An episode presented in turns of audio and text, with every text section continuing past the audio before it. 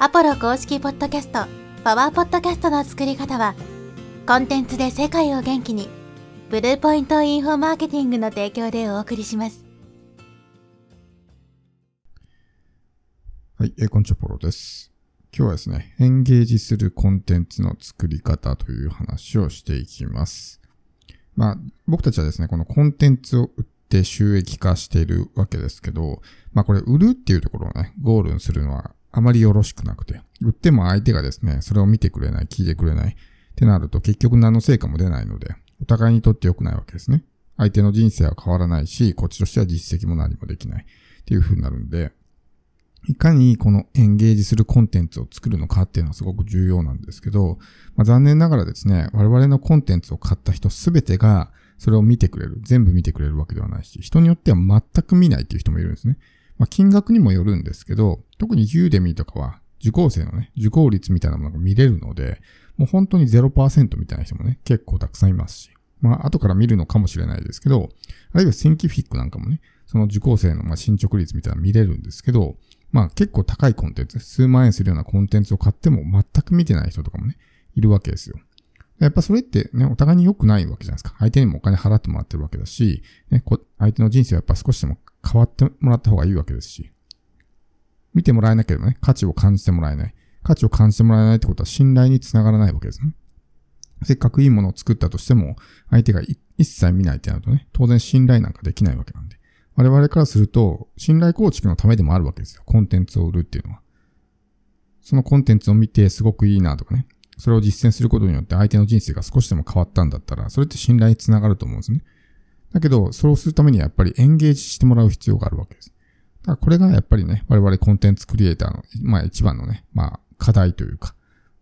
最もね、えー考えなければいけないところかなと思うんですけど、まあこのエンゲージするコンテンツの作り方っていうのはいろいろあるんですが、一つですね、やっぱりポイントは、相手がですね、できる限りストレスなく、エネルギーを使うことなくですね、まあこのコンテンツを消費できるっていうのは大きいと思うんですね。例えば本を読むとかってすごい疲れるし、時間がかかるじゃないですか。あるいは動画を見るっていうのもね、例えば1時間の動画とかだと結構もう見てるだけで疲れるとか、もう見る前から見る気が失せるとかね、っていうことがあると思うんで、もうちょっとね、消費しやすい形にする必要があるわけです。だからユーデミーとかね、見てもらったらわかると思うんですけど、細かく刻んでるわけですね。動画を。5分とか、短いのだと1分とかね。別にあれ1本の長い動画にしてもいいわけですよ。でもそういう風にすると、当然コンテンツのね、まあ、消費率が落ちるというか、そんなたくさんね、一度に見れないよってなっちゃうから、細かく刻むわけですね。そうすることによってコンテンツが消費しやすくなる。だから今のオンライン講座っていうのは、あれがスタンダードな形なわけですね。1本長い1時間の動画をバーンと作ってね、それを3本ぐらいに分けるんじゃなくて、もっと細かく刻んで、5分とか10分とか、短い単位で、ね、こう動画を分けていくっていうのは、これはまあエンゲージさせるための工夫の一つですよね。ただそれだけじゃなくて、この提供形式っていうところもすごく大事で、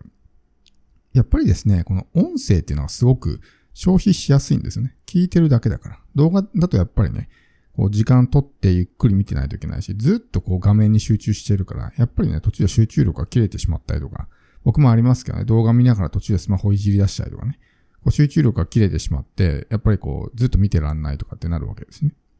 特に現代人ってすごく忙しいわけじゃないですか。仕事もそうだし、家族のこともそうだし、プライベートもあるしね。あるいはそのネット上でも YouTube 見たりとかね、SNS 見たりとか、まあそれ以外にもいろいろあると思うんですけど、とにかく時間がないわけですよ。いや、時間がない人に見てもらおうと思ったらね、時間を取らずにコンテンツを消費する形っていうものが、やっぱりね、必要だと思うんですよ。で、それができるのが唯一音声コンテンツだけなんですね。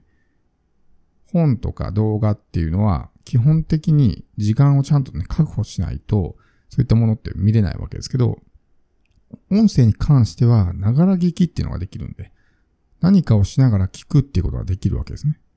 だから、こう、時間のない人にも最適なインプットの形なんです。例えば、こう、サラリーマンの人とかね、副業やってる人とかって、まあ時間ないわけじゃないですか。だけどそういう人たちもやっぱ通勤時間とかあるわけだし、通勤時間にずっと聞くとかね、それだけでも全然変わりますよ。1日1時間の通勤時間毎日ね、音声聞いてるだけでも相当なインプット量になるんで。だからそういう時間のない人でも、ちょっとした隙間時間をね、使ったりとか、ながら作業何かしながら聞いたりとかね。まあ主婦の人だったら家事をしながら聞くとかね。っていうのもできるし、ジムに行ってトレーニングしてる時に聞くこともできるし。子供をお風呂に入れてる時でも聞けるし。こういう、まあ、隙間時間を使えるっていうのはすごくね、いいんですよね。僕もまあいろんなコンテンツ使うんですけど、最近は特にやっぱりね、この音声がついてるのがすごいありがたいなと思って、音声ってもうとにかくね、もうイヤホン耳にはめて聞いてるだけでいいんですごく楽なんですよね。でも動画だとやっぱりなかなか時間が取れなかったり、全部見れなかったり。で、動画を音声として聞くっていうこともできるんですけど、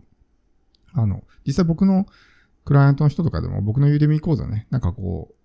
イヤホンで聞いてますとかね、こうなんだろうな、何かしながら音声として聞いてますみたいな感じで言ってくれる人もいるんで、まあ僕だけじゃなくてそういうね、動画を音声として聞いてる人ってたくさんいると思うんですけど、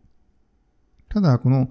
動画を音声として聞く場合っていうのは、やっぱり音声として収録してないんで、一部不都合があったりするわけですね。例えば音質がちょっと悪いとか、まあそれぐらいなら、ちょっと悪いぐらいだったらいいですかね。著しく悪いっていうのはもう話にならないですけど、あとは音がちっちゃいっていうのがあるんですよ。こうなんか、動画を見ながらだと、なんとなくね、その雰囲気とかがわかるから何喋ってるかね。音が小さくても、あ、こういうこと喋ってんのかなって、なんとなくその状況で分かったりとかするんですけど、音だけで聞いてると何言ってんのかよく聞こえないとかでね。音量が小さいとかっていう問題もあるし。あとはその指示語とかですね。画像ありきで成立してるようなものだと、例えば、ここのこれがとかって言われたらね。音声で言われてもそれ何かわかんないわけです。でそういった、まあ問題も生じてくるんで、やっぱり動画をね、音声として聞くっていうのも、まあ100%ね、できるかっていうとそういうわけではない。だからやっぱりこの音声のコンテンツを、まあオンライン講座とかね、そういう形で提供してあげるっていうのはすごくいいと思うんですね。僕自身もやっぱり自分がね、利用する側の時は、最近は特にやっぱり音声コンテンツのやつがすごい欲しいなって思ってるんですね。動画で見たとしてもですね、結局、その本人がただ喋ってるだけみたいな動画も結構あるんで、だったらもうこれ音声で良くないってなるんですね。なので、あの、こういう音声コンテンツが作れるようになっておくっていうのはね、すごくまあアドバンテージだと思うんですよ。おそらく同じような形で、ね、時間がないとかね、コンテンツを見るのがめんどくさいって人がいっぱいいるわけですね。ってなると結局、エンゲージしてもらえないわけですよ。だからまずはエンゲージしてもらうっていうのは大事だから。みんな買ってもらうってところをゴールにしちゃうんですよね。でも買ってもらうってところをゴールにしても、その後続かなかったら意味がないじゃないですか。だからその先ですよね。どうやったらエンゲージしてもらえるのかってことを考える必要があって。その時にやっぱりこの提供形式を音声にするっていうのはね、すごく相手が消費しやすいので、まあ、一個いいかなと思うんですよね。まあ他にもいろいろあるんですけど、あとは、自分っていう人間ですね。相手にとって自分がとても重要な人間であれば聞いてくれるんですよ。例えばこの人の話なら聞きたいっていう状態を作ればですね、まあこのコンテンツのエンゲージ率も上がるわけですね。例えばめちゃくちゃすごい人がいて、自分が超尊敬してる人がいて、その人がね、何かコンテンツを出していた場合、それが仮に本だったとしても動画だったとしてもですけど、絶対見るじゃないですか。だって知りたいわけだし。でもそこの信頼関係ができてないと、この人あんまりよくわかんない。なんか商品良さそうだから買ったけどみたいな感じだと別に見ないと思うんですよ。だからそこの関係性なわけですよ。信頼関係。相手にどれだけね、この人の話なら聞きたいっていう状態を作るのかってことがすごく重要で。それができていればですね、まあ提供形式とかそういったものに関わらず見てくれるんで。だからそれをするために日々情報発信をする必要があるわけですけど、情報発信をする上でやっぱり関係性を築く必要があるわけですね。だけどなかなか簡単に関係性ってつ気づけないじゃないですか。全く知らない人にね、自分のことを信頼してもらおうって。例えば SNS とかだとね、ほんと数秒、5秒とかで流されちゃったりとかするわけだし、そういった状態で信頼作れるかって難しいわけですよね。YouTube も YouTube でね、やっぱり動画って最後まで見ない人が多いから、全部話聞いてくれなかったりっていうことがあるわけですね。でもこのポッドキャストっていうのは、まあ情報感度が高いリスナーが多いし、そもそも何かの情報が欲しいから、こういう一般人のね、まあ、こういう真面目な学び系の話を聞きに来るわけなんで、そもそも情報の感度が高いし、さらにそのリテンションレートが高い。基本的に最後まで聞いてくれる人が非常に多いのがこのポッドキャストなんで、信頼が作りやすいわけですよ。しかもこのルーティン化して相手の習慣の一部になるから、ね、関係性が作りやすいわけですね。だから、ちゃんとこの人の話なら聞きたいっていう状態を作れて、エンゲージしてくれやすくなるわけです。なので、このポッドキャストをやっておくっていうのはすごく大きなメリットがあって、それによって音声コンテンツっていうのもね、まあ、ハードルあんまり感じることなく作れますし、